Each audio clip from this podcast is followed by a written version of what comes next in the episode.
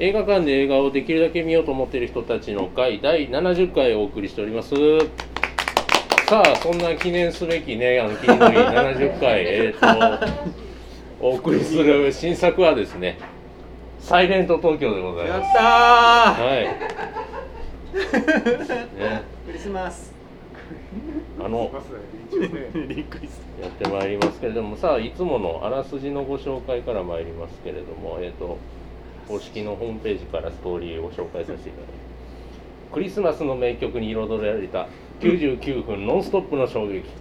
巧妙に仕組まれた謎に瞬きさえも後悔する12月24日東京恵比寿に爆弾を仕掛けたとテレビ局に電話が入る。半信半疑で中継に向かったクルスポータはそこにいた主婦山口愛子とともに犯人の罠にはまり実行犯へと仕立てられていく。その様子を朝比奈仁が静かに見つめる中爆発は起きた。そして次の犯行予告が動画サイトに上げられる。標的は渋谷ハチ公前。要求は首相との生対談。期限は午後6時。独自の捜査を行う刑事。瀬田篠でいいのかな？と名前出てこなかったですよね、本編で、えー、泉大輝、えー、多分あのあの2人です。あの 西島さんと勝地さんです。えっとイブの夜を楽しみたい会社員高梨真奈美、えー、広瀬アリスかな。そして、えー、一帯を封鎖する警察事件を一層煽るマスコミ。騒ぎを聞きつけたやじ馬たち。さまざまな思惑が交差する渋谷にその時が訪れる。それは日本中を巻き込む運命のクリスマスの始まりだった。さあ大変そんな映画ですけれども、えーと今日5人集まってますけど見てきた方。はい。ちゃんと見てきてますね。ではいつもの2択参りますよ。はい。いいですか？あの準備は。よかったよという方。あうんうんという方。全会一致、う んまあそうなるわなという話ではございましたけれどもいやいやまあそんな映画にちなんでですねいつものコーナー参りますけれどもはい。はい、今月の映画とお酒のコーナーでございます。えーこのコーナーではミモレットののんちゃんが、えー私ミモレット映画部部長おじいに映画にちなんだお酒をご紹介いただくコーナーなんですけれども、はいはい今日のお酒は何でしょうか？はい、今日ワインなんですけど、はい赤と白ありまして、あのー全然フランシス・コッポラの持っているあのフランシス・コッポラが持っているワイナリーのはいフランシス・コッポラという名前のはいワインです。コッポラ。はい。なぜかというと、はい。あまりにも映画が映画らしくなかったので、映画のお酒ぐらいはこう映画らしさを。映画に映画らしさ映画そのものに寄せてきたという。そうそういうことです。白と赤あるので白がね。これは初めてのこはい、とじゃないでしょうか。ャルドネ赤がね、はいメルローですね。ははいい。ではぜひ。ちなんでないお酒を。あ白からいった方がいい。あ白からの方がいいですか、はいここはもうソムリエの言うとさせていただいてあなんか甘みとこう爽やかに広がる感じがいいですねこはい、そうでしょれコッポラすみませんコッポラを見てなくて本当に申し訳ないですゴッドファーザーすら見ていない。これが映画だって申し訳ないいうね味がするでしょ。そうですね。こう華やかにねこう爽やかに広がっていく感じでねこう前半盛り上げていくぞという。そうこれはまさしく映画のような楽しみができるんじゃないかと。では続いての方とい。うですね。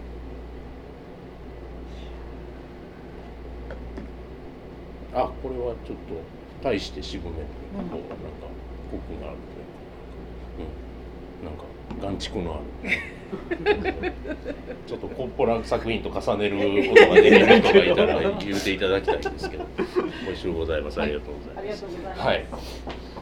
というわけで始めていくんですけども、あのなかなかすごい映画でしたね。まあ僕何から話していい。かなっぱい話すことがあって。とりあえず昨日の晩にレイトショーで見たんですけれども、鮮明とりあえず鮮明なんかおぼろげあれ？本当に。ね、ちょっとその今ちょっとキャッチコピー読んだ99分っていうのが良かったのか悪かったのかみたいな。まあ悪かったね。だから説明不足がいっぱいあってさ、そうですね。ほんまに予算不足がやっぱりあとって30分あれば120分であれば結構違ったのか？とか思ったりもするんですけど、うん、もう少しやっぱりキャラクターのこううん。背景というか、まあうん。インタビューとか読むとそれをそぎ落としたのを一応狙いで出してるとは言ってるんだけど。狙いなんですかあれ狙いでもだからそれが成功してないところがやっぱりまずいなっていう。ねいや僕はあの一票を投じたんですけれども。なぜならクリスマス時期に爆弾だということであこれは「ダイ・ハード」に違いないと思って見に行ったらあれだったんですけど。うんなんか「ダイ・ハード」かなって思ったら「バトレイバー2」やったなって思ったら最後「ダークナイト・ライジング」になるっていう。あのまあネタバレありなんでその辺どんどん喋っていく回なんですけれどもこれは。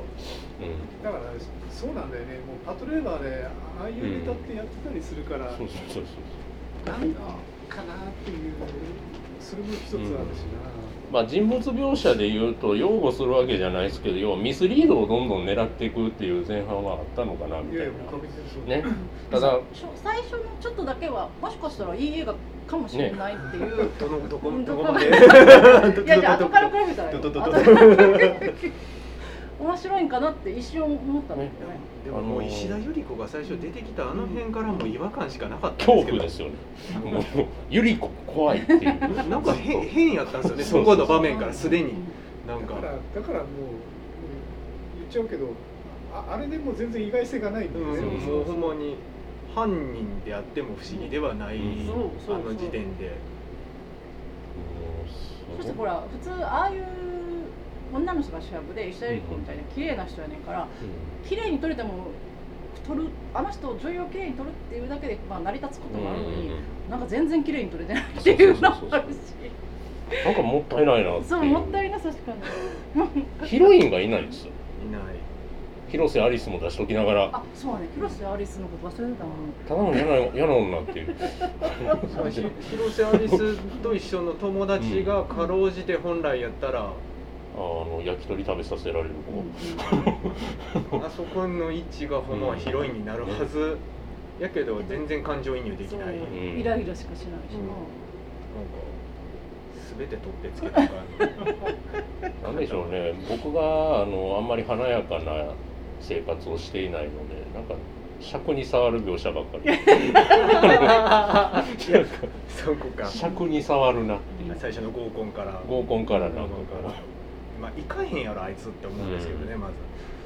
そうなんですよ。あそこに中村とかがそもそもいたのがまずうんそうそうそう。そうそうそうそう。違和感しかない。違和感あのそれも女アイラの表紙になるみたいな人が、うんまあ行かないやろっていう。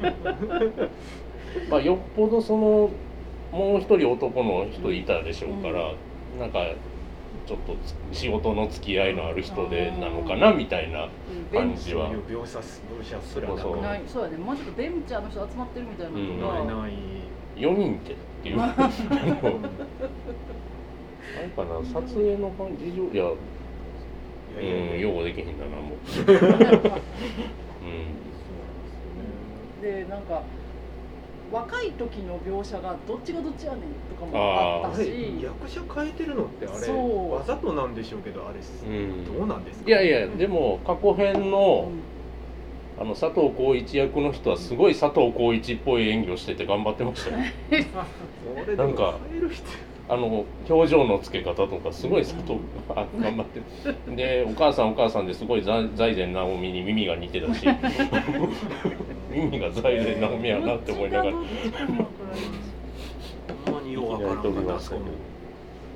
なんかねその辺もミスリードミスリードで多分大どんでん返しって言ってるつもりなんやろうなみたいな 感じがするんやけど。にしても分かんなすぎだろうみたいな、ね、だから最初中村智也だと思う人いて、で佐藤浩市だっていうして、で三段落ちみたいな感じなんだけど、もうそこがやっぱりっていう感じがもうよく有名なんだもんね。ちょっと佐藤浩市をねもうちょっと前半で喋らせないとダメですよ。うん。せめて。存在感ないのに急に出てきてうん。急になんかめっちゃいるけど。そう。しないと最初の会話があの東京タワーの見えるレストランで、もうちょい石田ゆり子と喋らせろっていうのが第一声みたいな、あ の何を言ってんだこの人はみたいな。感じになっちゃってもったいないなみたいな。そもそも最初が分からない。うん。で佐藤浩市は息子の中村智也に電話をしたんじゃない、で渋谷にこうこうこうで言って、言ってるってことは石田ゆり子のことをずっと見てたっていう一番上の方喫茶店から見てたのはねあれはずっと見てたん喫茶店から見走ってまあそのは犯行をずっと分かっていて。ずっと追いかけてたっていうそうですね。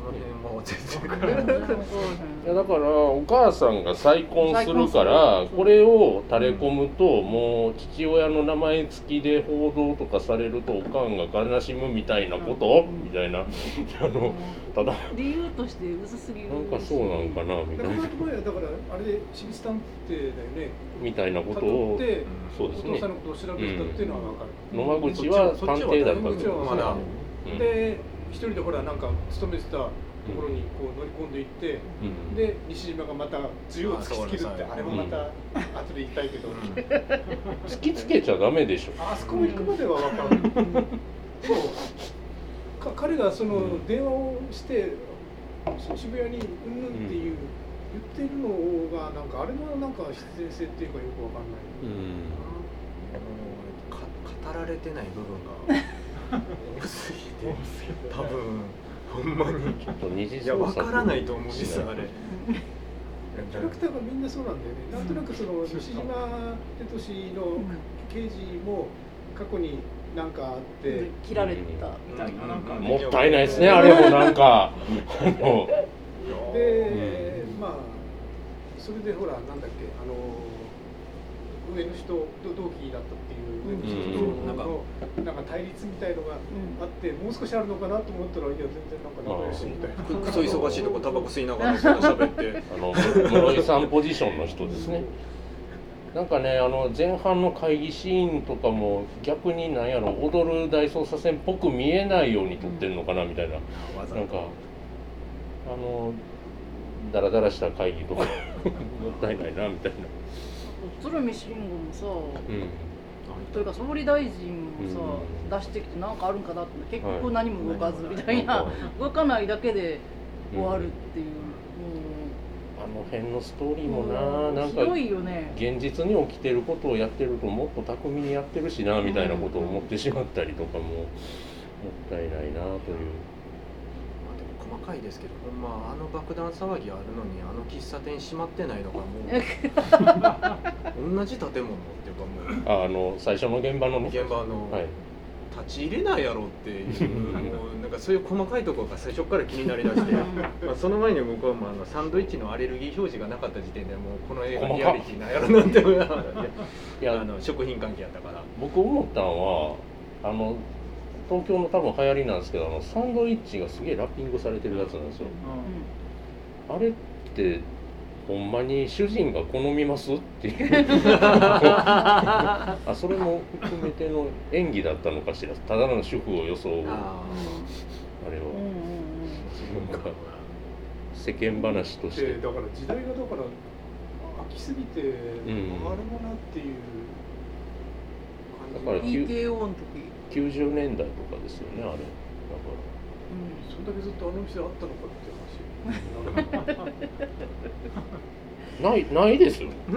ここには。なんか。あるはずだよね。あ本当だ。よくわかんないですねその辺も。うん。だったらもうちょっとその佐藤浩市が働いてたってあああいうもうちょっと古い古昔のうん。昭和の喫茶店っていう方。ああいうのを。まだ仕事という感じがするんです割と超新しい商業施設に見えるところにやられる、うん。うん。というような前半。もう前半でこれですよ。集まってる全員が、処理処理班が来た時に液体窒素でって液体窒素の説明をしだしたところとかもうん。俺笑ってたんですけど。そこで説明するんやって思いながらまあテンパってるから。そうだね。ディレクターがテンパってるからそれで一緒に連れてかれたあの犬飼だったっけ？はい。あのテレビスタッフのディレクターが、全然石田ゆり子また全然こう疑わなくて。さ、うん。いやもうあの抱きしめられた瞬間がもうゾワゾワしてるの怖ーっていう何やろこれっていう。どう考えたっておかしい。怖い怖い怖い怖い。ってでめちゃめちゃ重要参考人やのにすぐなんていう。釈放っていうか解放されてると絶ことか対されへん。ももう完全フリーになってるっていう。しかも見張りも置かずテレビ局もそのまま一人放置するっていう。叙々苑べ弁当をいただけ。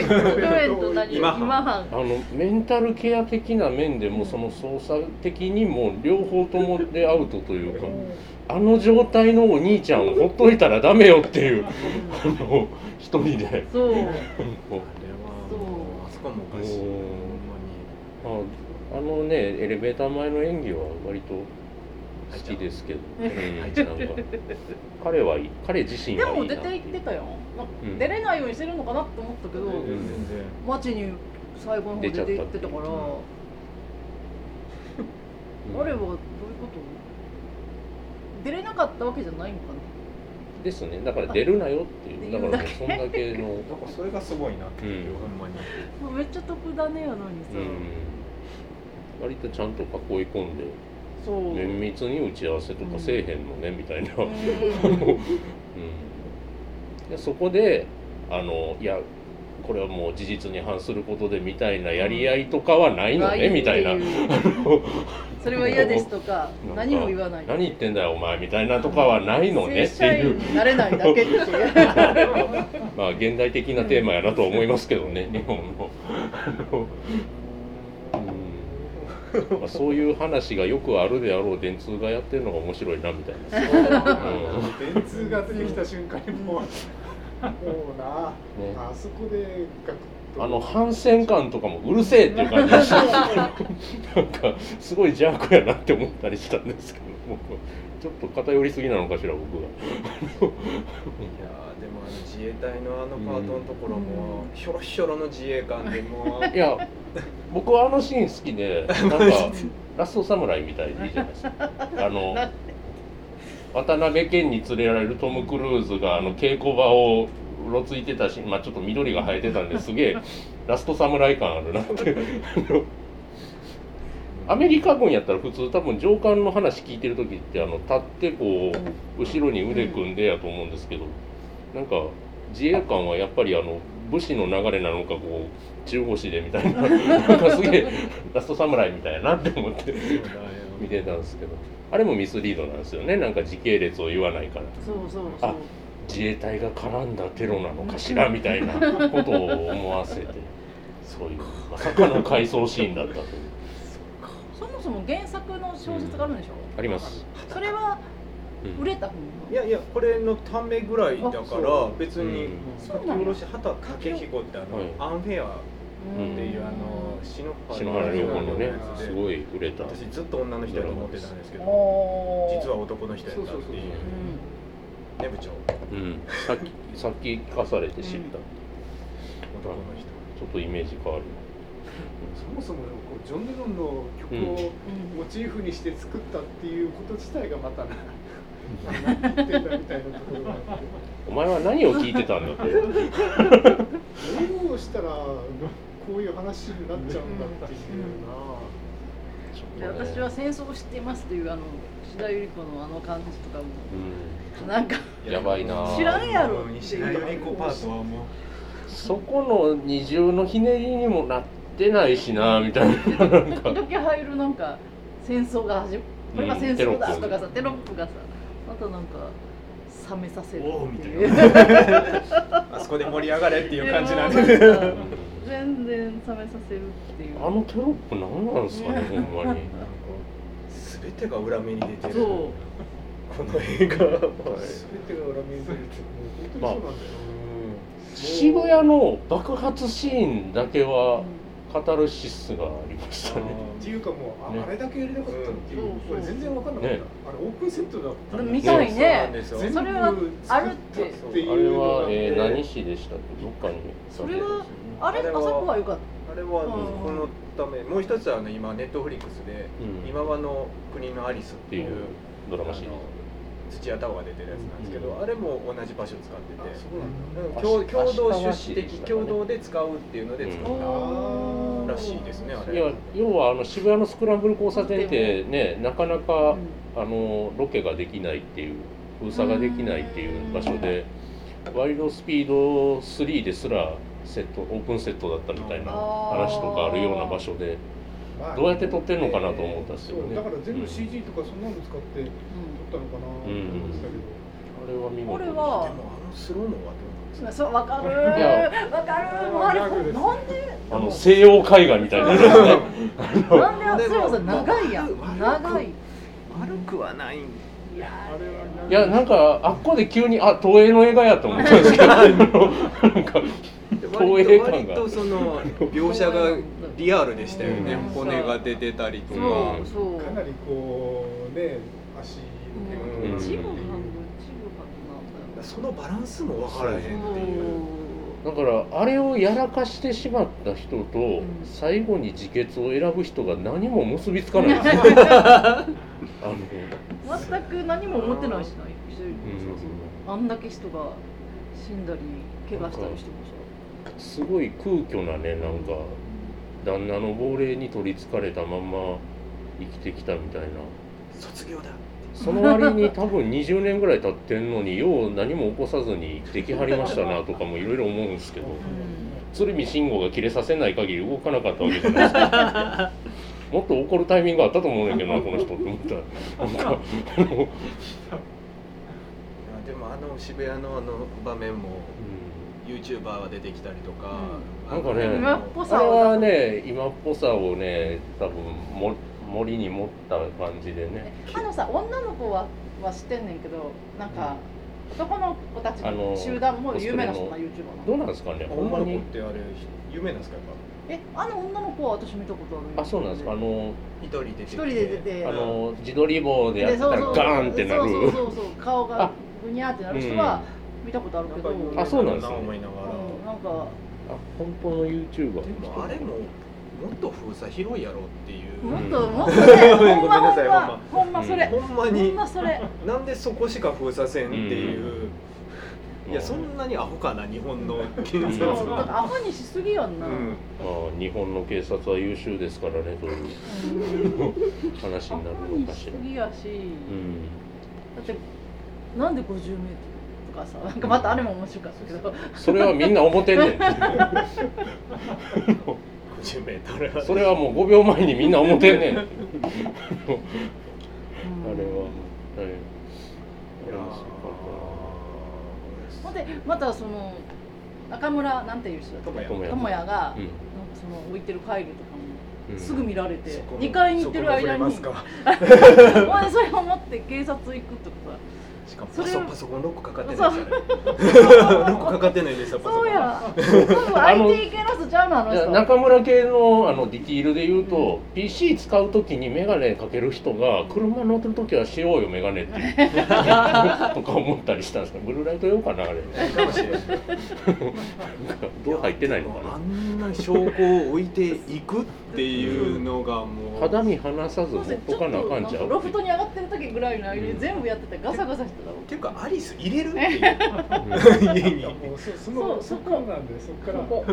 入れませんよね。まだ入れないし、うん。入れてもあのまま置いていっちゃうちゃうっていうのを、まずねあありえない。でももう一個わからなかったのが西島たちと中村智也が外で一回話すじゃないですか、うん。で家智也入るじゃないですか、ピンポン押あして押したあの後の描写がインスタあそっか。になってやっぱ疑わしいってなってきてたはずなんですけあどね。れの出した意図が全然分かんなくて、うん。あったあったうん。話した様子もなく、うん。ピンポンで映って転換してそこから一切そこに触れずで、うん。そうでした。あれあのピンポンって何の意味のある映像やったんやろうってこう モヤモヤがずっと。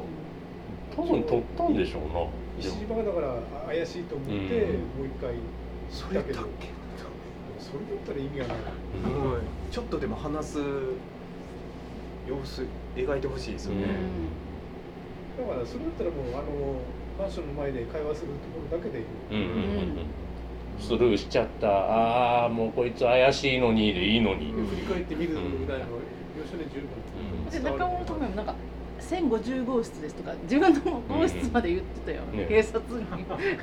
す全てがだからまあ50メーター言うのもですけど絶対それおかしいやろそのセリフってっていうやつなんですってほんまに。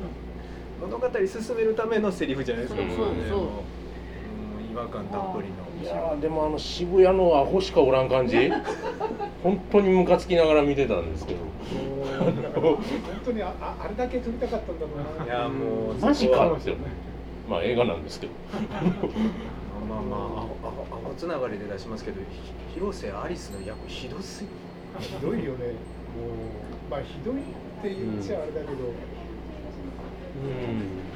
であれ何だっけ。クリスマスやのに一番人気のイタリアンがキャンセル待ちとはいえ、うん行けへんやろって当日っていう。ん。う皆さんほんま。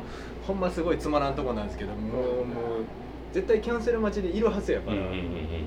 あそちょっとちょっと頼んでみる取れたっていう。キャンセル待ちよかったね先嘘やろお前っていう。先に入ってるキャンセル待ちがねそう。いるはずやから。絶対嘘やそれっていうこうモヤモヤうん。今のさ今のこのコロナの後の時代だったらまあそれはありえるかもしれない、うんまだそういう世界観の前の設定だね。け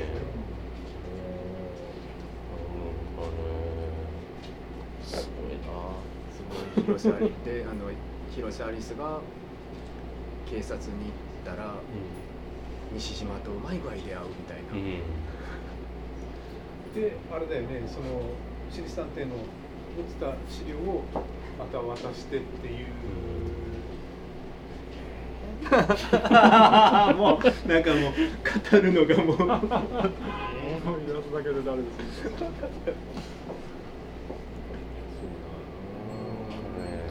一個でもすごいあのうん。あ全然関まだ関係ないですけどめっちゃ面白かったのは渋谷のとこで普通にマロが映ってくれたのがマロ？NHK の。ああ登坂ね。登坂アナウンサマロがーですね。出てきたんで、はい。映画館で一人で「マロや!」って思いながらここで出てきた。まあすごい NHK っぽい背景のニュース番組で出てましたねあれね。あれはちょっと嬉しかっあの人えもうやめちゃったんあの人辞めて問題を起こして、うん。富士の富士の看板あのなんか番組の予定がダメになっちゃったっていう、うん。女性問題だからなんか、うん。うん。やっちゃった人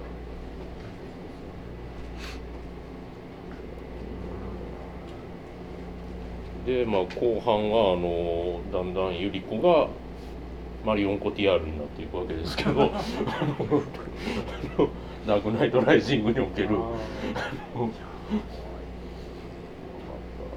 ォー・イズ・オーバー」つって。いやすなんかすごい全てが怖く怖かった俺は。いやもうあの爆弾のところでほんまにもう僕はあの昔ネットをこう90年代ぐらいさまよってるのが好きで、あのそれこそ昔の左翼の人のあのはい。爆弾製造のうん。ハラハラ時計っていううん。爆弾製造をまとめた雑誌があるんですけど、爆弾をやってるところのシーンで、うん。多分参考書ハラハラ時計や思いながら めっちゃワクワクしながらそこだけ見てたんですけどね。でも卒業これで卒業だ的なことのセリフでもう一瞬でもしらけてしまったっていう いやあの夫婦のシーンからやばいでしょあの。僕と二人で学校をやるんだ。あこれは要はあのあっちで現地に学校を建てよう的な話なのかなって思ったら なんかあのテロリスト養成学校やったみたいな。あのしかも旦那が嫁に教える。そんなんありかよ。よかったあれは。しかもそこまた白石聖がやってるっていうまた無駄なうん無駄な豪華さというかな。で結構あの暴れ倒して叱るじゃないですか。爆発物扱扱ってる横でっていう。そうそうそうそうそう、うん、今死んでるんちゃうかなっていう。すごいなあれ。あれはやっぱり奥さんにやってもらいたかったんですかね。うーん。本人で。やそこのそこの意図がままずあれだよねだからね要は多分そういうものを身につけることでそういうものに出くわしても身に守るみたいな発想なんでしょうけど、いや教えないよ、うん、何にしろ。教え終わった後になんで自分でまたそれで死んじゃって、ね、終わりみたいな、うん、あの設定がまた分からな。いもうそこはだから百合子のセリフ一言ですよね。僕はおかしくなっていたんだと思います。そうでしょうよっていう 話なんですよ。本当にねだからなもうそれねその戦時下のこう、うん、TSD みたいな話ってさ、うん、もうっとアメリカ映画の、まあ、一つの裏テーマみたいなところでもうディアハンターからディアハンターから始まってハードロッカーがありもう延々と続いている本流があって、ロッキーあれあのランボーや、日本においてもまあそういう形でさ、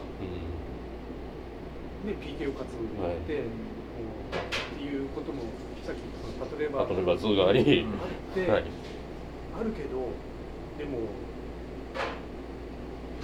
間違ってさ子供を撃っちゃったとかさ、うん、もうそういうのがトラウマとなってこう残っていうのがあるわけじゃない、うん、今回はだって違うじゃん、うん、もうああいう形で子供が地雷を踏んで実際を見て気づいたっていうのは分かるけどああそそれがっていうのかな、弱い。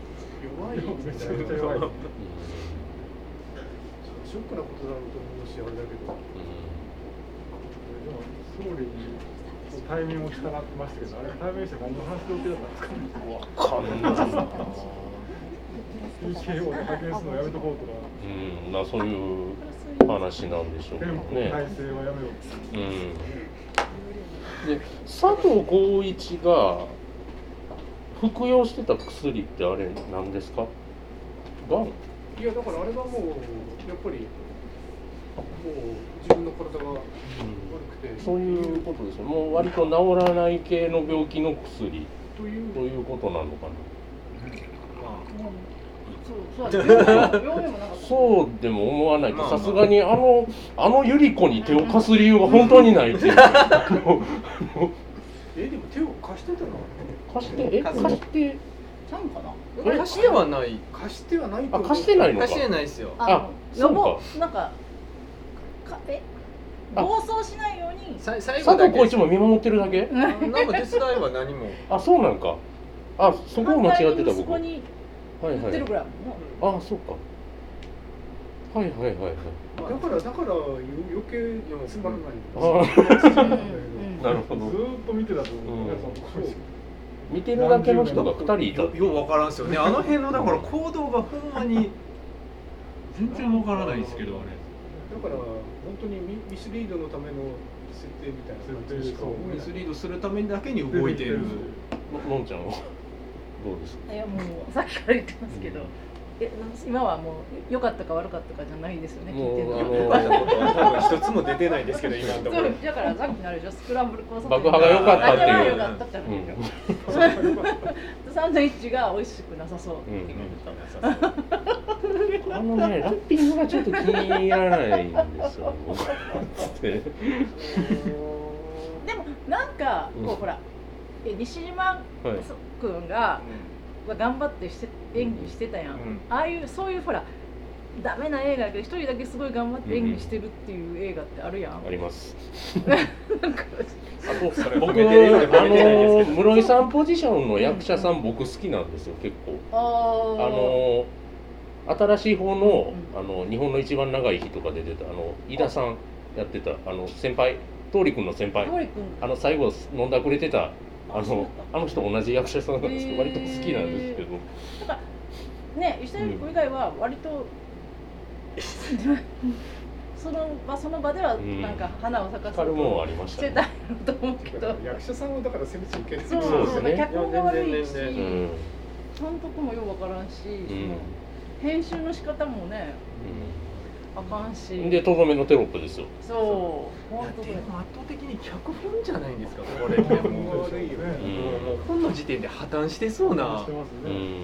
話で。だから素直かだから小説読もうと思ったんですけどちょっと時間なくて、うん、でも最初の20ページぐらい読んだんですけど、多分もうちょっと面白そう、うん、小説読むと。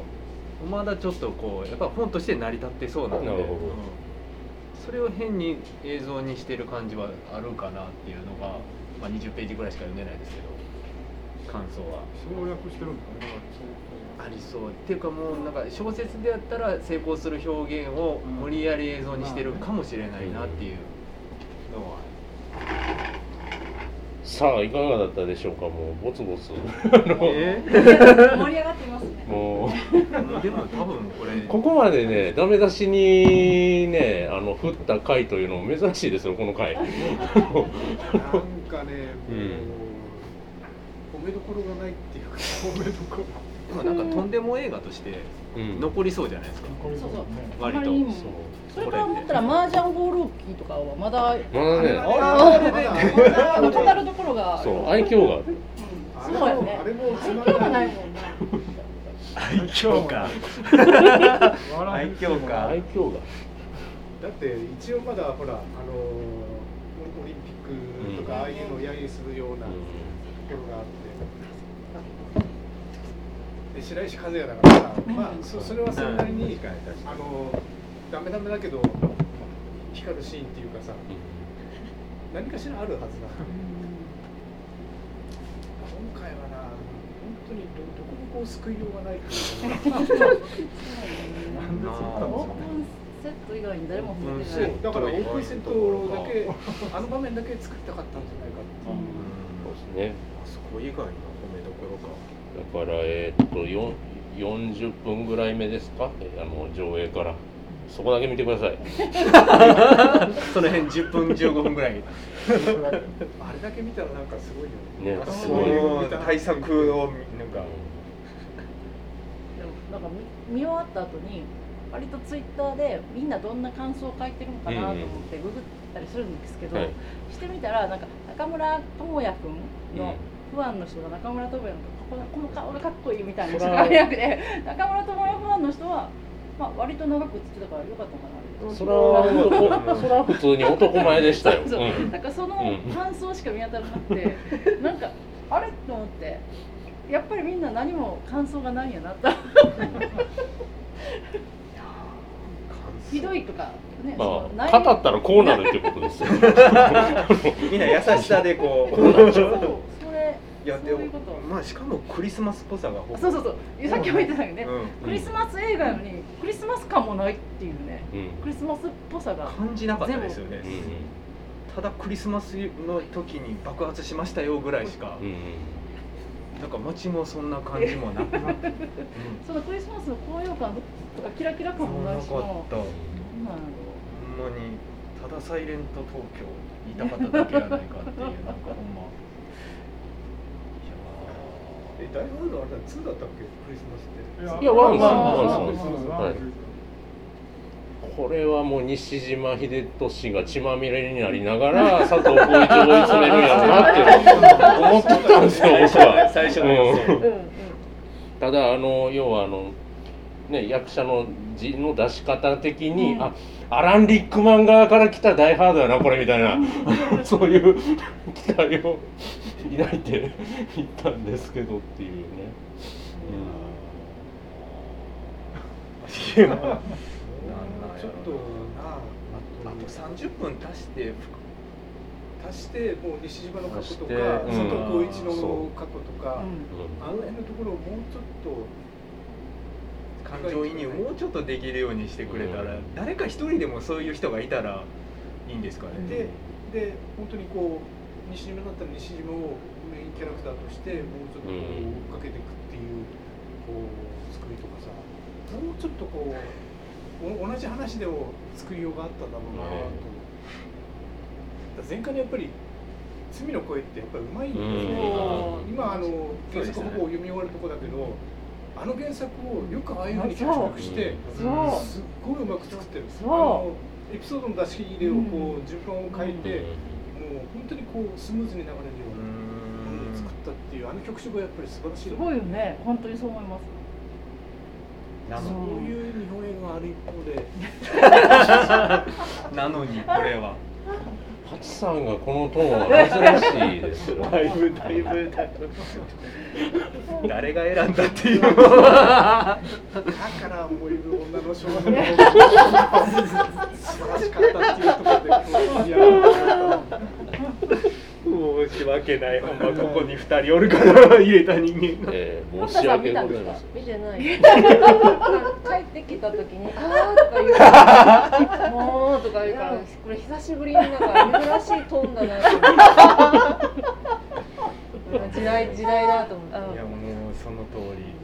もうねダメな映画ってあるんだよ。本当にダメな映画はダメな映画であるけど、あるんだよね。かもう少しこう可愛げというか、愛嬌が必要そう。今のところね70回やってきてもしかしたらワーストワンかもしれない。そう海辺の生としてもさ、うん。そう。ダメだけど、うん。そうそうそう。思いがわかる。わかるわかるうまくできなかったけど、うん。こういうの作りたかったん。だなっていうのが伝わってきてい一概にこううん。否定しきれない部分があったりするんだもうちょっとさダメ感を予告編に出してくれたらいい。よ三国志とかさうん。もうダメ感しかないからうん。分かるいやいやや。んあの時代って。見る前から。ダメかもダメ感しかないまあまああれは違いやな好きな人がたくさんいてヒットしてる、うん。であれあれはまあ今日から俺は見てないですところすごいあれサイレント東京の予告は本当にね思わせぶりなシーンしかない。もう俺予告面白かった。絶妙な顔の佐藤浩市とか しか出てない、予告を作った人が編集したらよかったんちゃう？う あれって別の人でしょ？あれでしょうね。ね。あのねそれこそホリデーのキャメロン・ディアスみたいな人がいるわけで、さあいかがだった？も うまとめまあ、サイレント東京ね、ぜひ、なんだろうな、こクリこで。スマスに見たらムカつくやろ。な、うん。イブあイブーほんまにデートムービー。あの、埋もれさせとくにはもっといいなとは思いますんで。別れるかもしれないクリスマス。彼彼氏と見たら。チョイスした方が多分すごい怒られると思う。ああ、昨日のレートショーで結構カップルいたんですけど、表情とか見るの忘れましたね。あーすげえ。どうだったのかな？まあ、そのわけで、えっと、前半は、えっと、サイレント東京でございました。ここからは、えっと、気を取り直して、はいえー旧作ラブアクチュアリーをお送りしてまいります。わー